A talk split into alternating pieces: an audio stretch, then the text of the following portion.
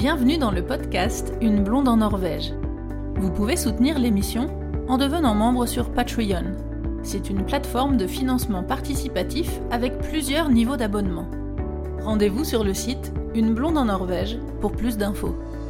Aujourd'hui, je vais vous parler de l'hiver en Norvège. J'en ai déjà parlé un petit peu dans les épisodes 35, 36 et 37 dans lesquels je vous donne des conseils pour bien préparer votre voyage. J'en parle un peu aussi dans l'épisode numéro 17 sur les traditions de Noël, mais c'est vrai que je n'y avais pas consacré de podcast à part entière, donc c'est ce que je vais faire aujourd'hui. Je vais vous parler de la luminosité, du climat, des vêtements, des déplacements, que ce soit en transport ou en voiture, des activités, de la période de Noël. Je vais vous donner quelques conseils pour moins dépenser, mais surtout je vais répondre à vos questions que j'ai regroupées sur les réseaux sociaux et sur le site. Bonne écoute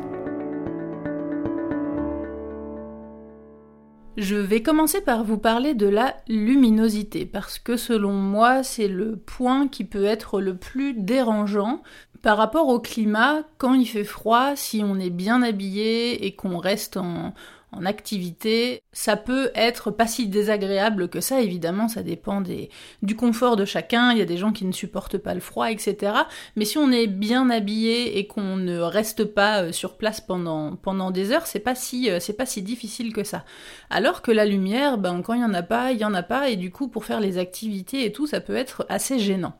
C'est pas facile de savoir euh, comment ça se passe en termes de, lumière, en termes de climat, surtout en fonction de là où vous allez. Alors globalement, dans tout cet épisode, je vais pas vous parler de toute, euh, toute la Norvège, hein, de toutes les grandes villes, mais je vais vous parler un petit peu des régions différentes, surtout de, des différences entre le, le nord et le sud du pays, puisque je vous rappelle que c'est un pays qui est étendu sur plus de 2500 km de long. Donc vous imaginez bien que été comme hiver, au sud et au nord du pays, on n'a pas du tout le même climat et surtout pas du tout les mêmes luminosités. Donc par rapport aux nuits polaires, etc., euh, quelquefois les gens s'embrouillent un peu, pensent que c'est comme ça au sud, à Oslo, et se, demandent un petit peu comment ça se passe. Il y a des différences aussi entre Oslo euh, et Bergen, donc je vais vous expliquer tout ça. La luminosité est très importante pour euh, préparer votre, euh, votre voyage et pour euh, préparer vos activités parce que très souvent les voyages qu'on fait l'hiver, soit c'est un voyage dans les fjords parce que c'est tout à fait possible de voir les fjords l'hiver d'ailleurs je vous le recommande parce que c'est magnifique. Je vais vous en parler un petit peu plus en détail après mais moi c'est le premier voyage que j'ai fait en Norvège et c'est ce voyage qui m'a fait tomber amoureuse euh, du pays et qui m'a donné euh, envie de venir m'installer ici, donc euh, c'est tout à fait possible. Et sinon, l'autre voyage typique hiver en Norvège, c'est la chasse aux aurores boréales ou aller voir les baleines, etc. Et je mets ça un peu dans le même bloc parce que toutes ces activités, ça se fait plus généralement au nord du pays, même si on peut tout à fait faire par exemple du chien de traîneau et de la motoneige dans le centre ou dans le sud du pays, mais globalement on a un petit peu ces deux profils, soit dans le sud pour les fjords, soit dans le nord pour les aurores boréales. Je vous donne quelques exemples d'ensoleillement. Alors si vous tapez, je, vais, je vous mettrai le lien de, des sites que j'ai utilisés pour, euh, pour prendre les infos là que je vais vous donner. C'est des sites d'ensoleillement, hein. c'est vraiment tout simple à trouver. Si vous tapez euh, ensoleillement Oslo ou Tromsø, vous aurez toutes les infos, vous aurez les températures, etc. Donc il faut juste bien, euh, bien préparer et, savoir à quoi s'attendre en fait. Hein. En gros, c'est ça le, le la clé du succès et de la réussite d'un voyage en Norvège, si vous n'avez pas l'habitude, c'est juste de bien préparer. Hein. C'est pas très, euh, c'est pas très compliqué. Euh, je vous donne donc quelques exemples d'ensoleillement et puis euh, et puis après de température. Alors à Oslo, le 20 novembre, le soleil se levait à 8h27 et se couchait à 15h37, donc ça faisait 7 heures et 9 minutes de luminosité. Et un mois plus tard, le 20 décembre, ça se lève à 9h20 et ça se couche à 15h10. Donc il y avait 5h50 de lumière. À savoir que l'heure du coucher du soleil, euh, c'est vraiment l'heure où le soleil passe sous la ligne d'horizon. Euh, mais du coup, comme la luminosité descend avant ça, ça veut dire que quand il se couche à 15 heures, bah à partir de 14 heures, ça commence déjà à descendre. Donc à partir de 14 heures, on est déjà plus en pleine, euh, en pleine lumière. Mais euh, du coup, dans le sud de la Norvège, on n'a pas ces nuits polaires. Il y a quand même de la lumière. Donc c'est plus facile d'organiser des activités. Par contre, si vous allez dans le nord de la Norvège, je prends Tromsø parce que c'est la destination un petit peu euh, phare pour aller faire toutes les activités d'hiver, euh, aller à la chasse aux aurores euh, boréales par exemple. Donc là, si on prend les mêmes dates, le 20 novembre, ça se levait à 10h et ça se couche à midi 58, donc il n'y a que 2h57 de lumière. Et la dernière journée de l'année où on voit le soleil, c'est le 26 novembre. Ça se lève à 11h et ça se couche à midi. Midi 1, très exactement. Il y a donc euh, une heure et une minute de lumière. Et à partir du lendemain, c'est fini. C'est le début des nuits polaires où le soleil ne se lève pas du tout. Et ça, donc jusqu'au 15 janvier. Euh, retour, date de retour du soleil, qui va repasser au-delà de l'horizon de nouveau, et là il va se lever à 11h29 et se recoucher à midi 18. Il y aura donc simplement 48 petites minutes de luminosité. Il y a donc toutes ces périodes de nuit polaire. Alors, nuit polaire, pour ceux qui ne sont jamais venus en Norvège et qui se demandent, évidemment, par rapport au terme nuit polaire, on pense que c'est nuit noire, obscure tout le temps, mais c'est pas le cas en fait parce que le soleil, il ne se lève pas dans le sens. Euh, le, terme en fait nuit polaire veut dire que le soleil ne, se lève pas, ne, passe pas la, ligne de l'horizon, mais il se déplace quand même, il descend et il monte en se rapprochant de cette ligne d'horizon, et en fait c'est ce qui donne ces, ces lumières euh, fantastiques qu'on appelle les lumières polaires parce que justement c'est pas une nuit noire. La nuit noire arrive très tôt dans la journée, euh, au, pic par exemple fin, fin novembre, début décembre, effectivement, euh, il y, en a très peu, mais il y a toujours une période avec euh, cette luminosité un petit peu laiteuse, avec comme si on avait effacé le ciel avec du, du papier buvard, avec des couleurs un petit peu rose, saumon, bleu très clair. C'est vraiment très typique des, lumières polaires et c'est vraiment très très beau. Mais par contre, c'est vrai que ben, fin novembre, début décembre, il y en a vraiment pas beaucoup. Donc si vous voulez faire des activités et profiter un petit peu, euh, c'est vrai que c'est une période qui est pas très pratique.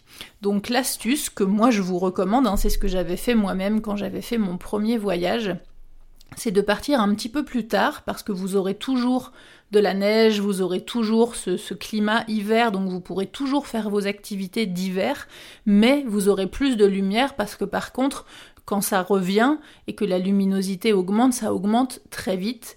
Et par exemple, donc le 15 janvier, la luminosité revient avec seulement 48 minutes de lumière, mais le 15 mars, ça se lève à 6h et ça se couche à 17h40. Donc là, vous avez de nouveau une journée de 11h30 de luminosité, euh, mi-mars. Donc là, du coup, c'est super parce que au mois de mars, au nord de la Norvège, vous êtes encore complètement dans l'hiver, mais vous avez cette luminosité qui vous permet de faire plein de choses, de faire des activités qui seront quand même euh, plus agréables. Si vous allez euh, payer un safari pour aller voir euh, des orques ou des baleines, si vous allez faire de la motoneige, du chien de traîneau, c'est quand même plus agréable d'avoir un petit peu de luminosité. Et vous aurez toujours de toute façon le soir les nuits normales pour aller voir les aurores boréales. À savoir que les aurores euh, boréales, alors évidemment, hein, c'est un phénomène euh, naturel euh, qu'on ne peut pas contrôler, etc. Donc il y a des applications pour ça et des sites internet que je vous mettrai en lien dans les informations du podcast. Mais moi, c'est ce que j'avais fait quand j'étais partie à Tromsø. j'étais partie plus tard que ça, même j'étais partie fin mars. Fin mars, je crois que c'était même la toute dernière semaine de mars à cheval sur début avril. Et c'était vraiment un trip. Euh, donc on a fait du chien traîneau, on a fait de la motoneige. et on a voulu euh, aller voir des aurores boréales. Et c'était vraiment une période super parce qu'on avait de la lumière, donc on pouvait se promener, on pouvait se promener euh, dans Tromsø, autour de Tromsø. Je vous parle pas plus que ça des aurores boréales parce que j'y ai déjà consacré un épisode du podcast à part entière. C'était l'épisode numéro 16 avec Christophe qui est un photographe professionnel et chasseur d'aurores boréales qui donne plein de conseils pour les voir et pour les photographier. Et il y a deux articles sur le site, un article avec plein de conseils pour euh, euh, où aller, euh, comment bien se préparer pour voir des aurores boréales, et un autre article aussi pour, pour les photographier. Donc je vous renvoie vers ces deux articles et vers l'épisode du podcast. Une question qu'on me pose souvent, c'est quel est le mois le plus froid? Alors, les mois les plus froids sont les mois de décembre, janvier et février. Euh, pour vous donner un ordre d'idée, euh, dans ces mois-là, à Oslo, il fait entre 5 degrés et moins 7, moins 10 degrés, mais il fait, fait pas des gros gros froids, on n'a jamais du moins 20 ou du moins 30 à Oslo, enfin en tout cas c'est rare, ça peut descendre jusqu'à moins 10, moins 15, mais c'est vraiment le, max. Et puis sinon c'est plutôt entre 0 et moins 5 les températures moyennes. À Bergen, il fait un petit peu plus chaud puisque c'est longé par le Gulf Stream et là on a plutôt entre 3 degrés et moins 2 et beaucoup de pluie, donc ça c'est la particularité de Bergen, hein. je vous renvoie euh, vers l'épisode du podcast euh, avec euh, Diane. Par contre, une particularité à Bergen, c'est qu'il y a très peu de neige. dès qu'on sort euh, de la ville et qu'on va un peu dans les montagnes autour, on a tout de suite de la neige, il y a des stations de ski, etc. Mais en ville, à Bergen, il y a très très rarement de neige et quand il y en a, c'est un tout petit peu et en général, ça tient pas très longtemps. Donc ça, c'est aussi quelque chose à savoir. Par exemple, si vous allez en Norvège et que vous allez que à Bergen et que vous allez rester en ville, que vous passez juste deux ou trois jours à Bergen, ça sert à rien de s'habiller euh, en, ours polaire, vous n'allez pas, euh, vous allez pas avoir très très froid et vous aurez pas beaucoup de neige. À Tromsø, donc au nord de la Norvège, euh, c'est pareil, c'est longé par le Gulf Stream, donc il y fait pas très froid, alors que c'est beaucoup plus au nord. Hein. Tromsø, c'est à 250 km au nord du cercle polaire, donc c'est quand même très au nord mais vous aurez entre 1 et moins 7 euh, degrés. Alors c'est la même remarque euh, que pour Bergen, c'est-à-dire que ça c'est des températures en ville, mais dès que vous sortez du centre-ville, euh, là vous allez avoir beaucoup beaucoup beaucoup de neige et des températures qui peuvent aller jusqu'à moins 20. je raconte souvent la petite anecdote quand je suis allée justement faire mon trip hiver à Tromsø. Euh, j'habitais à Paris à l'époque, c'était euh, un de mes gros premiers voyages et j'avais pas trop l'habitude, j'avais bien préparé mais, pas assez apparemment.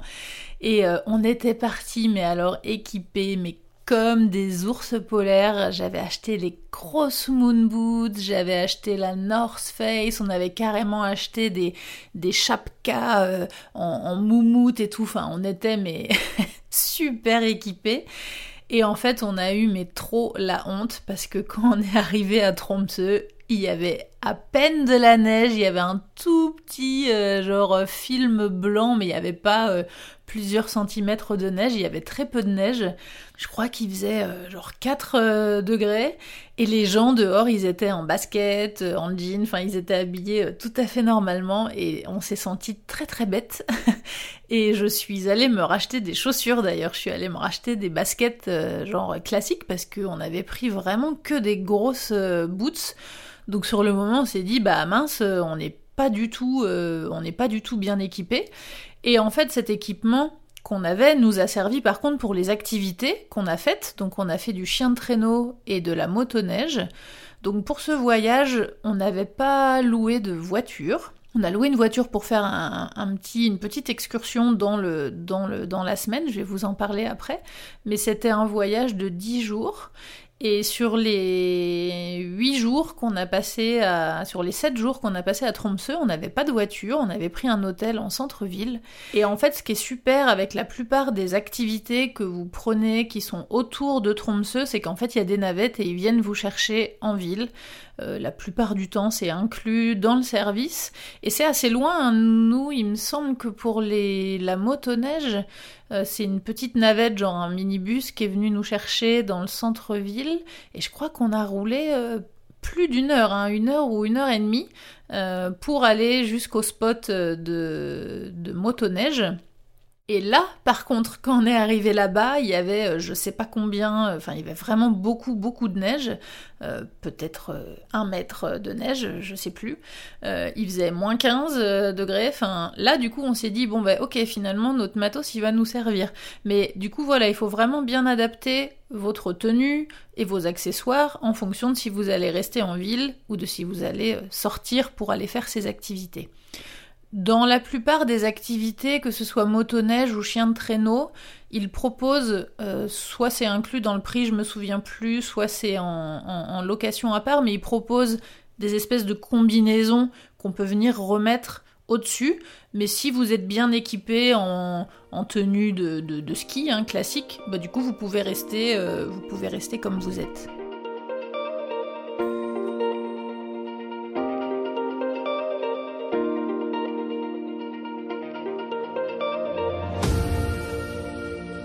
Comme je vous le disais dans cet épisode, je vais répondre euh, aux questions que vous m'avez envoyées sur les réseaux euh, sociaux et sur le site. Et j'ai reçu une question de Vincent qui me demande quel est le mois le plus difficile psychologiquement? Alors ça c'est une bonne question. Je dirais que c'est le mois de janvier. Alors pourquoi? Parce que euh, novembre et décembre les journées raccourcissent et on a de moins en moins de lumière. Mais on se rapproche quand même de la période de Noël, donc il y a toujours un petit peu ce côté euh, festif. Euh, on prépare la décoration euh, de Noël à la maison. D'ailleurs, si vous vous demandez quels sont les plats traditionnels que l'on mange en Norvège, il y a un épisode du podcast dédié à ça aussi. Euh, on prépare euh, les décorations, il se passe quand même plein de choses dans toutes les villes, dans tous les petits villages, il y a des marchés de Noël, il y a des animations, il y a des concerts, donc euh, c'est plutôt une période assez sympa. Et par contre, euh, au retour de ces fêtes, le mois de janvier c'est toujours un petit peu euh, long parce que du coup les, les, journées sont toujours en termes de luminosité euh, très courtes, on n'a que quelques heures de lumière. On a un petit peu justement le contre-coup de ces fêtes et du coup c'est assez long. Donc je dirais que c'est ce mois de janvier puisque à partir du mois de février les journées commencent quand même à rallonger. Donc février-mars on est quand même encore dans l'hiver mais on se rapproche euh, du printemps et on le sent en fait, on sent vraiment les journées qui rallongent, etc. Donc du coup ça motive un petit peu, mais euh, pour le coup, ouais, le mois de janvier c'est le plus difficile. Concernant le climat, je vous recommande de télécharger l'application euh, météo que je vous ai déjà conseillé dans plusieurs épisodes qui s'appelle IR, donc ça s'écrit Y-R.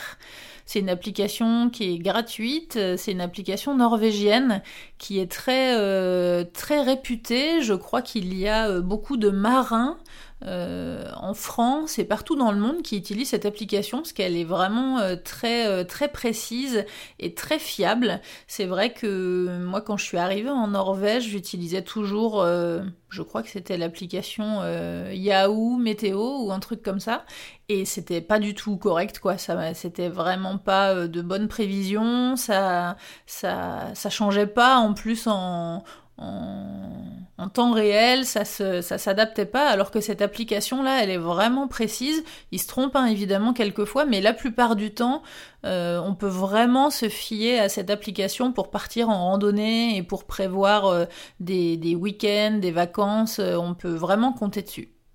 J'ai reçu une question de Nathalie, alors qui a priori ne rentrerait pas trop euh, dans le thème de cet épisode puisqu'elle me pose une question pour le mois de juin, mais comme elle me parle du nord de la Norvège, du coup elle a l'impression que ça va être un peu comme en hiver, donc je trouvais ça assez euh, judicieux euh, d'inclure cette remarque dans cet épisode parce que je pense qu'il y a beaucoup de personnes qui n'ont pas l'habitude de la Norvège qui sont un petit peu perdues effectivement entre ces températures d'été ou d'hiver et entre le nord et le sud de la Norvège euh, parce qu'il y a beaucoup de différences. Alors, la question de Nathalie, c'est fin mai, début juin, je vais faire un road trip de Tromsø au Cap Nord. Euh, nous vivons en Provence et du coup j'ai un peu peur des températures. Est-ce que ce sera des températures d'été, de printemps ou carrément d'hiver? Est-ce qu'il faut s'habiller en ski? Alors, ça c'est une très bonne remarque parce que c'est vrai qu'on se dit, même si on y va l'été, si on va au Cap Nord, euh, eh bien il va faire froid. Eh bien, vous avez raison. Moi, je ne suis allée au Cap Nord qu'une seule fois pour un tournage euh, avec Arte et j'y étais au mois de juillet ou au mois d'août, je me souviens plus. Euh, et effectivement, on a eu 0 degré. 0 degré au mois de juillet avec beaucoup de vent, donc un ressenti de moins 3, moins 4 degrés. Donc je ne dirais pas qu'il faut s'habiller en ski, mais il faut s'habiller effectivement en hiver. Alors après, c'est, pas, il fait pas toujours 0 degré là-bas, évidemment. Hein. Vous pouvez avoir entre 0 euh, et 10, peut-être 10, 12 degrés. Je pense pas qu'il y ait des températures beaucoup plus élevées que ça. Mais effectivement, euh, même, euh, même l'été, euh, il faut être habillé assez chaudement. Et je dirais que c'est surtout, surtout au Cap Nord, hein, c'est le vent en fait qui va vous donner un ressenti de froid. Et ce vent, vous pouvez aussi le vérifier sur l'application météo. Je vous referai avant le début de l'été l'année prochaine un épisode dédié aussi au climat, à la météo et comment bien gérer son voyage en Norvège en été. Mais c'est vrai que euh, de toute façon en Norvège ce qui est un petit peu compliqué c'est qu'il faut prendre un petit peu de tout parce que, euh, parce que la plupart du temps, vous allez faire un petit peu de ville et vous allez partir aussi euh, à l'extérieur de ces villes l'hiver. Donc il va falloir euh, des vêtements un peu plus standards, un peu plus classiques pour rester en ville et puis des vêtements vraiment très chauds pour pouvoir partir faire les activités. Et c'est un peu, le, c'est un peu la, même, la même idée l'été en fait. Mais ça, je vous en reparlerai plus tard. La question de Nathalie me permet euh, d'enchaîner et de répondre à vos questions concernant les vêtements. J'ai donc reçu à ce propos une question de Mélanie. Euh, qui me dit Nous devons partir en février en famille. La technique de l'oignon, c'est bon, j'ai retenu. Mais niveau blouson et gants, est-ce qu'il faut faire ça aussi? Alors c'est vrai que euh, dans les épisodes dans lesquels je vous ai déjà parlé euh, de, la préparation du voyage en Norvège, effectivement, je vous ai parlé de la technique de l'oignon. Alors ça c'est pas une technique euh, spéciale norvégienne, hein. tous ceux qui habitent globalement à la montagne partout dans le monde connaissent cette technique. C'est-à-dire que faut pas trop s'habiller en fait, faut pas mettre de vêtements trop chauds en, couche unique. Après, euh, effectivement, ça dépend des gens, ça dépend de si vous êtes plutôt frileux, si vous avez chaud tout le temps, si vous avez tendance à transpirer, ça dépend de plein de, de plein de facteurs. Mais en gros, euh, ce qui est super avec la technique de l'oignon, je vous donne un exemple, par exemple à Oslo, c'est que euh, à Oslo, vous pouvez avoir, je sais pas, moins 7, moins 10 degrés, mais dans les magasins, dans les boutiques, dans partout là où vous allez entrer, il fait toujours mais très très chaud. En Norvège, c'est quand même euh, assez surchauffé partout. Vous allez avoir vraiment très très chaud. Dans les restaurants, dans les hôtels et tout, l'hiver, tout le monde est en t-shirt ou en débardeur. C'est vraiment très très très chauffé. Donc si vous n'avez qu'un seul gros pull en laine, que vous avez euh, trois couches de pantalon que vous pouvez pas enlever et que vous entrez dans un restaurant pour vous poser tranquillement pour manger, vous allez avoir super chaud, vous n'allez pas être bien. Donc au moins un t-shirt en coton en dessous pour pouvoir enlever. Mais c'est vrai que moi ce que je recommande, c'est deux couches de, vêtements euh, identiques, c'est-à-dire un sous-pull avec des manches longues et au-dessus un pull euh, plus chaud, euh, soit en coton épais, soit en laine. Et pareil pour le bas. Alors conseil pour les vêtements en hiver en Norvège, oubliez les jeans c'est le truc le pire à porter quand il fait froid parce que ça durcit, ça, prend le froid, ça gèle en fait, et vous allez avoir une sensation de froid assez intense. C'est un petit peu moins le cas avec les jeans en matière un petit peu stretch, mais quand même globalement, je vous recommande d'éviter les jeans, de mettre plutôt des pantalons en coton, en velours ou des pantalons euh, de type randonnée avec un legging ou un collant en laine euh, en dessous. Moi, je ne porte jamais de, sous-couche en laine parce que j'ai la peau très sensible. Et en fait, quand on n'a pas l'habitude et qu'on porte plusieurs couches de vêtements pendant plusieurs jours, on peut être très vite irrité. Je vous recommande d'emmener euh, de la crème hydratante parce que vous allez avoir au niveau des jambes, au niveau des cuisses, des genoux, vous allez avoir des frottements. Et si vous n'êtes pas très confortable avec les matières comme la laine, euh, du coup vous allez avoir des grosses irritations et ça va pas être très agréable, surtout si vous faites un peu des activités sportives et que vous transpirez un petit peu. Je vous recommande soit le coton, soit le mérinos, soit toutes les, matières vraiment euh, spécial sport qui marche vraiment très bien en sous-couche et euh, un legging euh, en mérinos ou en coton avec un bon pantalon bien chaud au-dessus ou un pantalon de ski, euh, ça marche très bien.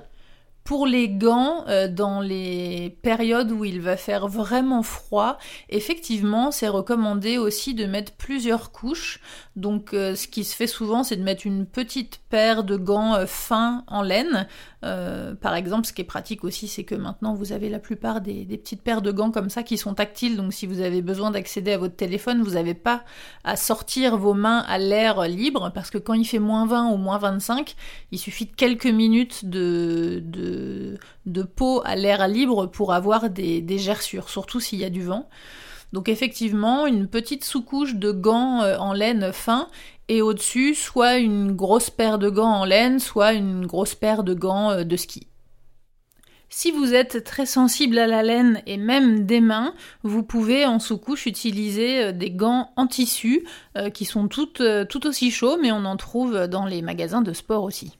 En Norvège, vous verrez presque tout le monde avec des moufles. C'est vraiment ce que tout le monde utilise parce que ça a été euh, prouvé que ça garde plus au chaud d'avoir les doigts en fait euh, ensemble plutôt que dans des gants avec les doigts séparés. Mais c'est vrai que bah, c'est au goût de chacun. Moi, je déteste ça. Je déteste le fait de me sentir pataude avec mes mains. On peut même pas euh, remettre bien son sac à dos ou quoi que ce soit. moi, je déteste ça, donc je mets jamais de moufle. Mais euh, vous verrez que ici, tout le monde utilise ça. Je continue de vous lire le message de Mélanie qui m'avait envoyé un, grand message. Euh, en tout cas, merci pour ces précieuses informations, les podcasts et les reportages, c'est top, ça donne vraiment plus qu'envie de vivre ce moment, j'ai hâte d'y être. Ravi que, que le contenu que je sorte vous soit utile. Nous partons un week-end à Oslo, puis une semaine à Tromsø et deux trois jours à Bergen. Ton podcast m'a franchement donné envie d'aller visiter cette ville. Les excursions sont très chères, même si je ne doute pas de la qualité. J'aimerais passer par les locaux pour pouvoir en réaliser. As-tu des conseils? Alors j'ai pas de conseils en particulier, euh, je l'ai déjà dit plein de fois, et si vous êtes déjà venu en Norvège ou si vous y êtes déjà, vous êtes rendu compte que bah, tout est cher, c'est comme ça. Surtout pour les activités, il n'y a pas vraiment d'astuce pour euh, payer moins. Euh, la seule chose qui serait possible là, comme ça, je pense par exemple aux aurores boréales, ce serait de, bien chercher avant, de se renseigner pour essayer de trouver les coins où c'est possible d'aller pour en voir.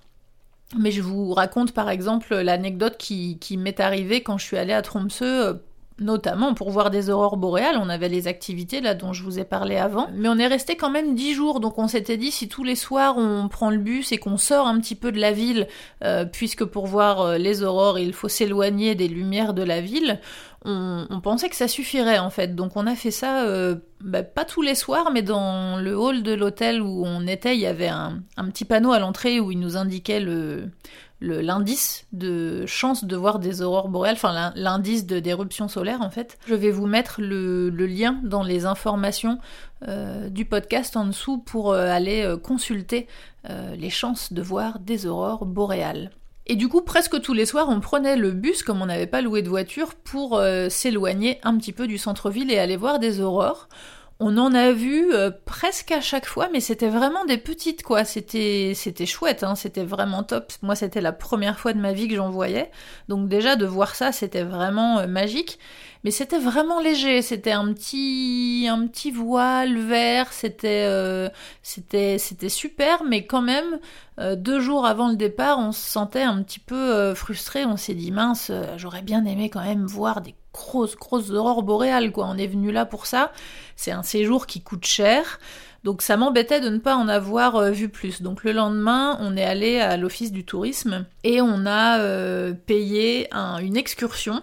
Donc c'est un budget, hein. je crois que c'était 100 euros ou peut-être 100, 100 ou 150 euros par personne. Euh, donc bon, c'est voilà, c'est un gros budget euh, en plus.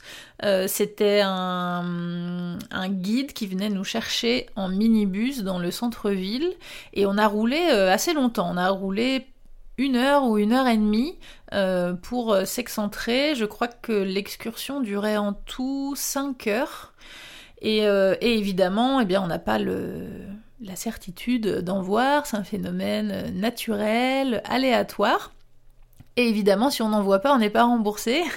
Donc c'est toujours un petit peu euh, stressant. On se dit mince, euh, est-ce qu'on va, est-ce va en voir? Donc je vous raconte euh, la suite de l'histoire justement dans le podcast sur les sur les aurores boréales. Donc je vous refais pas toute l'histoire ici, mais en gros, on a eu de la chance. Au final, on en a vu des très grosses pendant assez longtemps. Donc c'était vraiment magique.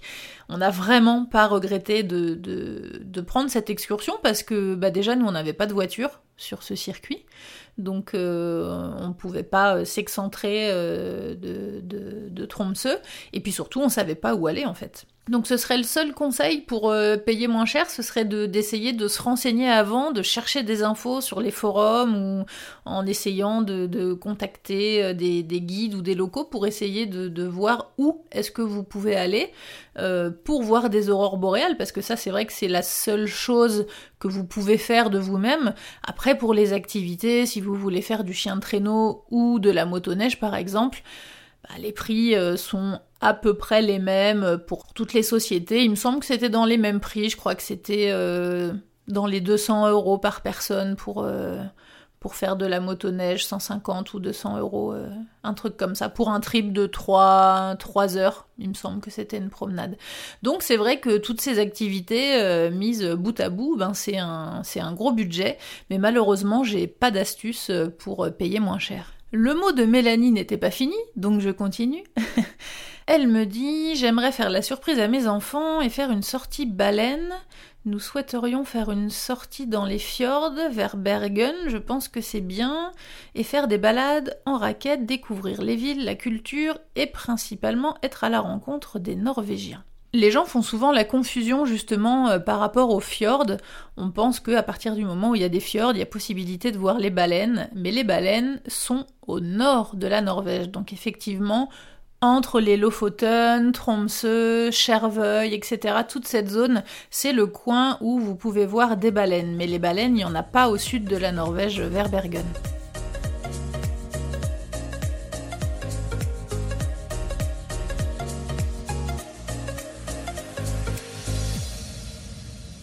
Pour voir les fjords, par contre, euh, vers Bergen, effectivement, c'est une euh, très bonne idée. Euh, le surnom de Bergen, c'est la porte d'entrée vers les fjords, donc c'est un super endroit pour commencer une excursion pour aller voir les fjords. Et l'hiver, c'est vraiment super. J'ai sorti un, guide, un e-book qui s'appelle le circuit numéro 1 pour aller voir les fjords entre Oslo et Bergen. Et du coup, je vous parle de, plein de coins, de circuits, euh, justement, pour, euh, pour aller voir ces fjords. Et les gens doutent souvent de, de, l'hiver en fait. Est-ce que c'est sympa de voir les fjords l'hiver aussi? Et oui, en fait, c'est super. C'est par exemple pour le Norway in a nutshell, avec c'est un circuit qui est organisé en fait qui, qui rejoint Oslo et Bergen en passant euh, par les fjords. C'est un super circuit que je vous recommande, euh, duquel je parle dans le dans cet e-book. Et euh, moi, c'est le premier voyage que j'ai fait en Norvège. Et euh, c'était en plein hiver, c'était en décembre, entre Noël et Nouvel An. Je vous reparlerai de cette période après aussi, qui a ses particularités. Et c'était vraiment un super voyage, c'était magnifique. Les gens pensent quelquefois que les fjords ne sont beaux et visitables que l'été, mais c'est tout à fait faux. C'est tout aussi magnifique l'hiver. C'est vraiment une autre, une autre dimension l'hiver de toute façon. avec la couche de neige sur les montagnes, avec les fjords un petit peu gelés et avec ces lumières polaires, de toute façon, c'est forcément euh, magique, quoi. Après, le truc qui est un petit peu euh, dommage à cette période de décembre, c'est pour ça que je le recommande un petit peu plus tard, plutôt vers euh, février ou mars, c'est que bah du coup il y a très peu de luminosité et nous quand on a fait ce, trip entre Oslo et Bergen, ça se fait en un seul jour, hein, donc c'est un gros circuit, c'est assez long, mais du coup nous quand on a fait le, le tour en bateau dans les fjords, il faisait euh, déjà presque nuit, donc on n'a pas vu grand-chose. Donc ça peut être un petit peu frustrant. Donc c'est vrai que je vous recommanderais de le faire un petit peu plus tard euh, dans l'année, vraiment février-mars, euh, c'est la période parfaite. Pour les balades en raquette, euh, vous pouvez en louer dans les magasins euh, de sport ou sinon vous pouvez vous renseigner euh, sur les, dans les offices du tourisme en fonction de là où vous êtes. Vous pouvez aller vous promener partout, il y a plein de sentiers de randonnée balisés.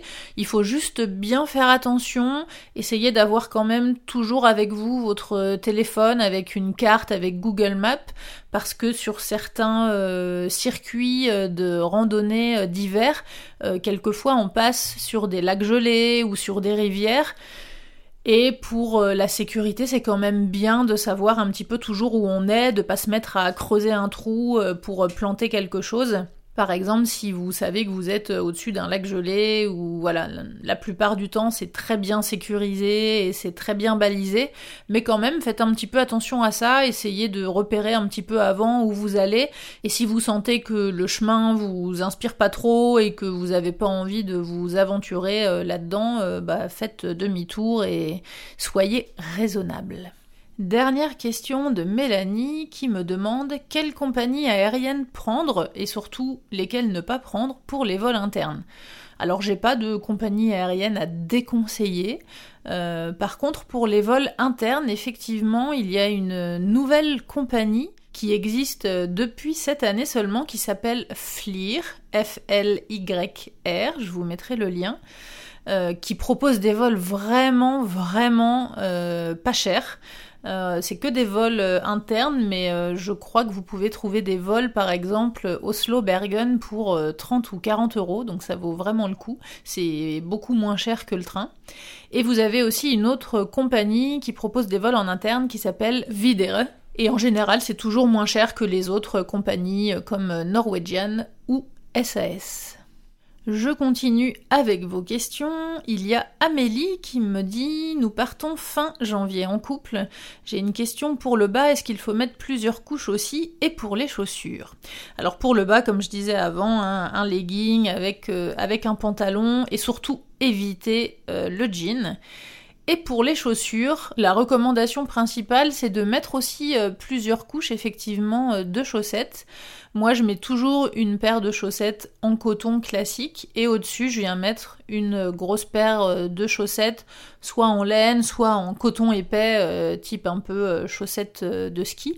Alors pas trop épaisse après, hein, si vous n'allez pas skier, si c'est juste pour marcher en ville, parce que c'est vrai que c'est quand même assez désagréable de marcher avec les pieds tout engoncés.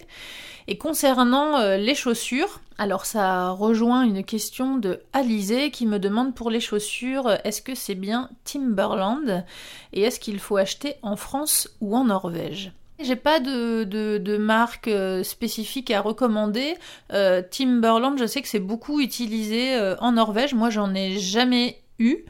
Euh, mais effectivement, on en voit beaucoup. Il y a la marque Sorel aussi qui est vraiment bien, qui fait des, des, bottes et puis des chaussures de marche avec le, le, bas du pied qui est un peu plastifié, donc qui est vraiment euh, bien imperméable. Et c'est ça en fait l'astuce. Le plus important, c'est d'avoir des chaussures bien bien imperméables, qui prennent pas l'eau, parce que même si il n'y a pas beaucoup de neige, en ville, par exemple, à Oslo, pendant euh, plusieurs mois, il y a quand même une espèce de grosse gadouille par terre, euh, bien trempée. Euh, vous savez, le genre de truc qui vous fait les pieds bien trempés si vous avez des chaussures classiques. Même si vous avez des, des baskets un peu montantes, en cuir, un peu, qui sont censées être imperméables, si vous passez 8 heures par jour à vous promener là-dedans, à la fin de la journée, vous aurez, vous aurez les pieds trempés. Donc je vous recommande des chaussures euh, bah, de marche euh, d'hiver classiques. Hein. Moi j'utilise euh, d'ailleurs des chaussures Decathlon que je me suis rachetées en France la dernière fois que je suis rentrée, il y a deux ans du coup. Comme je suis pas rentrée l'année dernière à cause du virus, mais j'utilise mes chaussures Decathlon imperméables, fourrées et je vous recommande aussi de prendre une, euh, bonne taille en plus euh, de ce que vous utilisez d'habitude. C'est un peu euh, le cas pour toutes les chaussures de marche en général, même l'été, mais surtout l'hiver.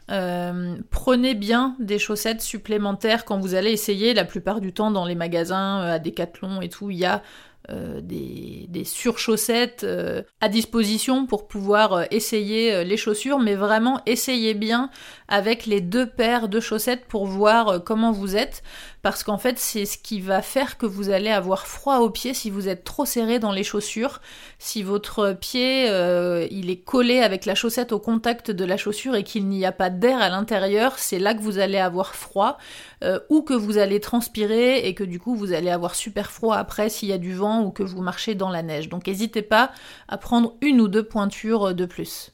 Pour répondre à la question est-ce qu'il faut acheter en France ou en Norvège? Moi, je vous recommande quand même de tout bien préparer avant, d'acheter tout ce qu'il vous faut en France et de venir avec tout directement parce qu'en Norvège, même si vous pouvez trouver des vêtements et des chaussures pour pas très cher, je trouve ça un petit peu bête de venir en Norvège et de passer son temps à faire les magasins pour s'équiper une fois sur place, vous avez vraiment euh, des, bons, des bons vêtements et des bonnes chaussures d'hiver et de randonnée en France aussi. Donc tout ce que vous trouverez dans les magasins euh, de sport spécialisés, que ce soit au Vieux Campeur ou à Decathlon, euh, fonctionnera très bien. Au niveau des manteaux, c'est pareil, on me pose souvent la question quelle marque je recommande, etc. il y a, moi j'ai eu une North Face qui était vraiment bien. Euh, après, je recommande pas spécialement euh, que ça. Hein. Moi, c'est vrai que j'avais acheté ce manteau euh, parce que j'étais à Paris à l'époque et justement, on préparait notre voyage en Norvège et moi, je me déplaçais en scooter à Paris et j'avais pas de gros manteau bien chaud. Donc, je me suis dit que l'achat de ce manteau, ça me ferait double service, mais j'aurais pas honnêtement acheté un manteau aussi cher juste pour faire un voyage d'une semaine ou de dix jours.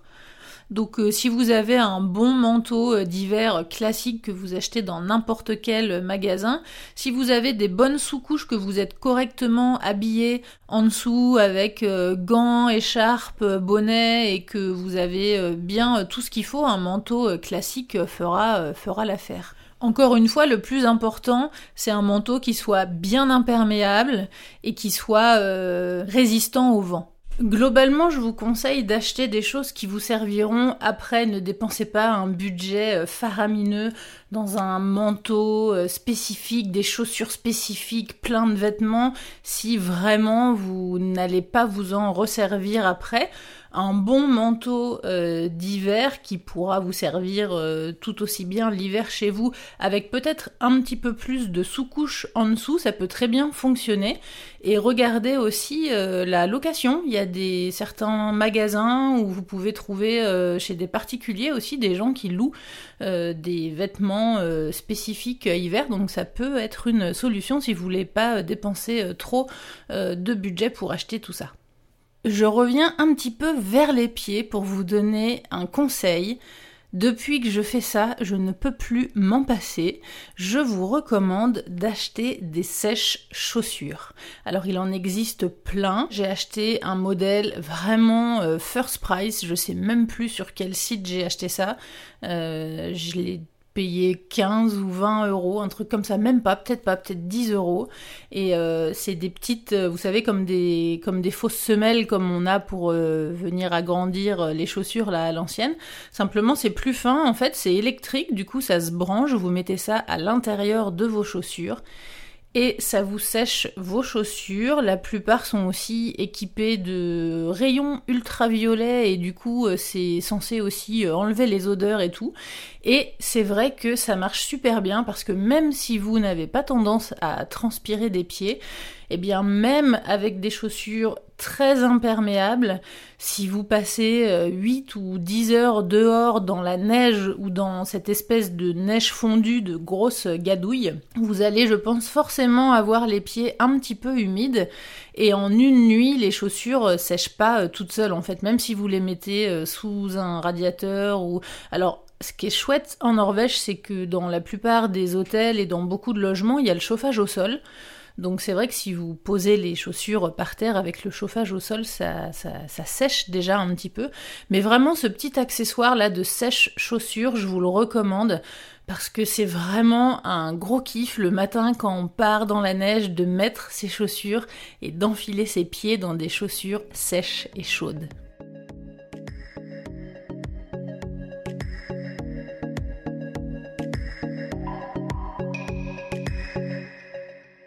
Je remonte cette fois-ci à la partie haute du corps et je vais vous parler de la seule partie du corps qu'on ne peut pas trop protéger l'hiver quand on est dehors, c'est-à-dire le visage. Et j'avais prévu de vous faire un podcast à part entière là-dessus et une vidéo pour vous montrer les produits, mais je vous parle quand même de cette anecdote euh, ici.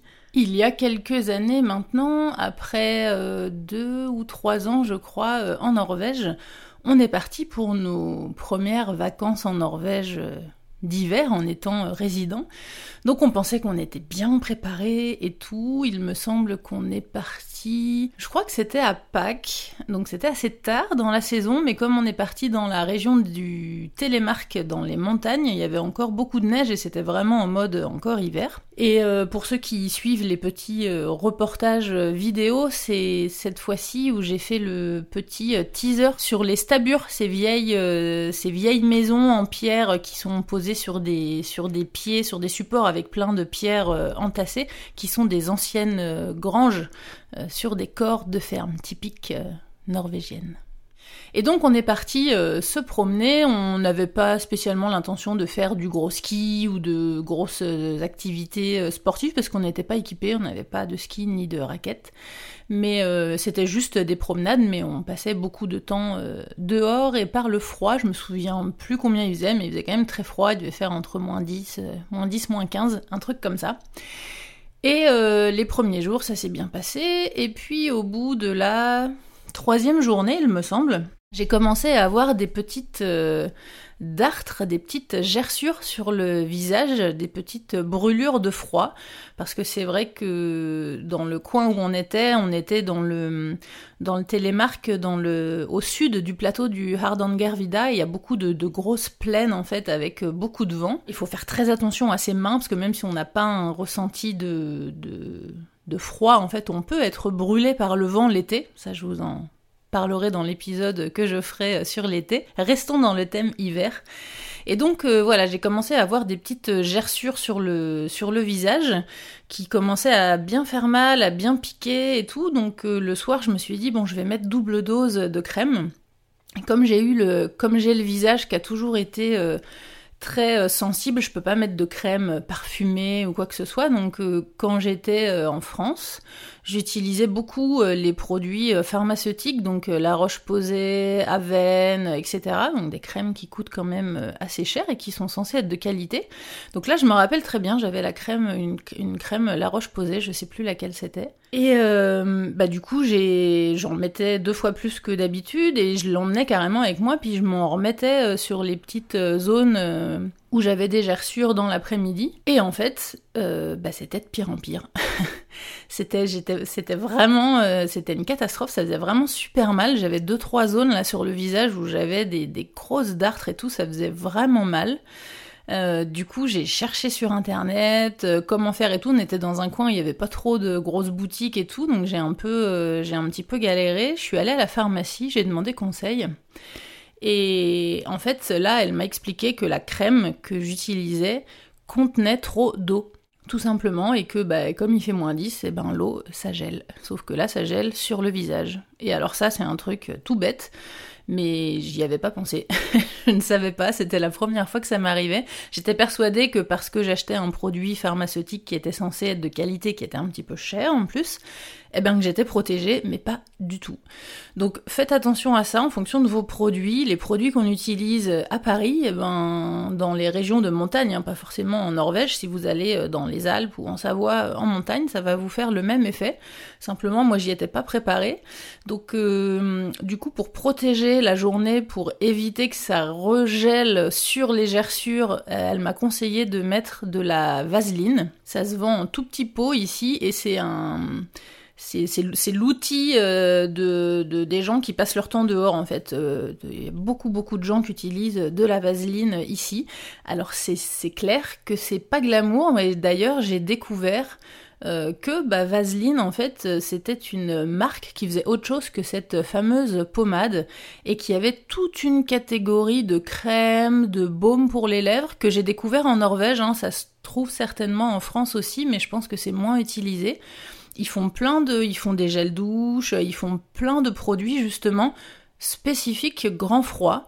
Et euh, ces produits sont vraiment super. Ils avaient une crème euh, il y a quelques années, jusqu'à il y a deux ans. Ils avaient une crème justement pour le visage que m'a recommandé cette pharmacienne, qu'elle ne vendait pas elle d'ailleurs en pharmacie, mais elle m'a envoyé, elle m'a dit va à la supérette là du coin, euh, t'en trouveras, et prends ça, tout le monde met ça, c'est vraiment la crème parfaite. Et donc jusqu'à il y a deux ans, c'était de chez Vaseline et en fait en Norvège, ça a été racheté. Et euh, pas la marque Vaseline, hein, mais juste cette crème-là. Et maintenant, on trouve l'équivalent chez le Docteur Grève. Et euh, je vous mettrai le lien de, ce, de ces produits. En fait, c'est vraiment le toute une gamme de produits pour euh, peau sensible, sans parfum, euh, sans euh, plein d'additifs et tout ça, sans trop d'eau. Du coup, c'est vraiment spécifique pour les grands froids et ça marche vraiment très bien. C'est la seule crème qui m'apaise et qui me protège. J'en ai toujours, toujours avec moi. Elle marche vraiment super bien. Donc voilà, petit, petit détail, petite recommandation. Faites attention aux crèmes de visage que vous utilisez. Là, je vous ai parlé du visage, mais évidemment, c'est pareil pour les mains et pour les lèvres. Il existe euh, des baumes à lèvres spécifiques pour les grands froids, donc euh, faites attention à bien choisir vos produits. Dernière petite recommandation concernant les accessoires et vêtements.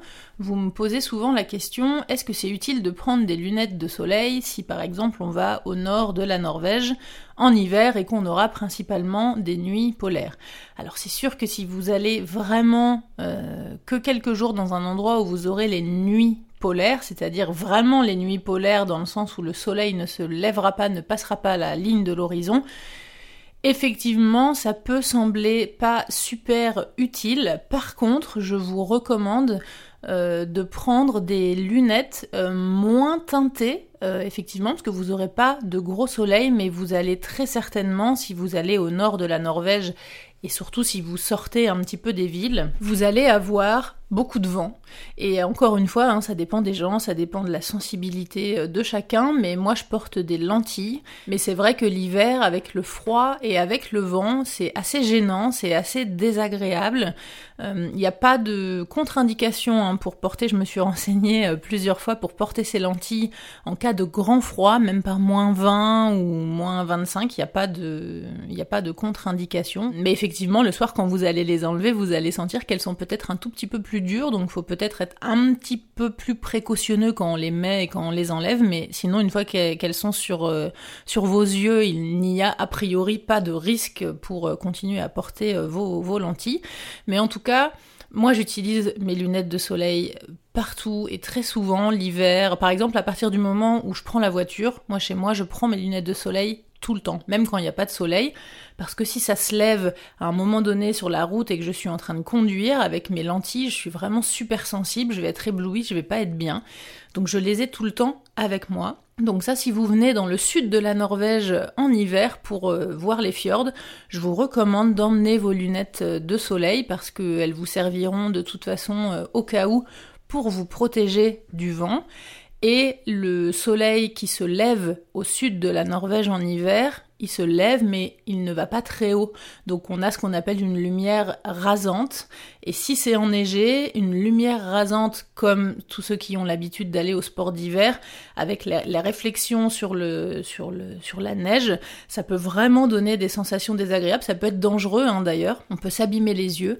Donc je vous recommande d'avoir de toute façon avec vous vos lunettes de soleil. Mais effectivement, si vous allez donc au nord de la Norvège et que vous n'aurez pas beaucoup de lumière parce que vous aurez ces nuits polaires où il y aura peut-être une petite luminosité mais pas au point de mettre des lunettes de soleil, je vous recommande d'en acheter mais des moins teintées, des, plus clairs juste pour vous protéger du vent. Je vous donne rendez-vous dans le prochain épisode pour la suite de ces conseils et pour la suite des réponses à vos questions. Je vous parlerai encore un peu des accessoires. Est-il préférable d'acheter son matériel en France ou en Norvège? Comment aller visiter le nord de la Norvège en hiver et à quoi s'attendre? Je vous parlerai aussi des logements et des fêtes de fin d'année. Retrouvez les épisodes sur toutes les applications de podcast et en format vidéo sur YouTube. N'hésitez pas à mettre des petites étoiles pour noter le podcast et à partager les épisodes. Merci à Louise et Pierre qui soutiennent le podcast sur Patreon. À bientôt!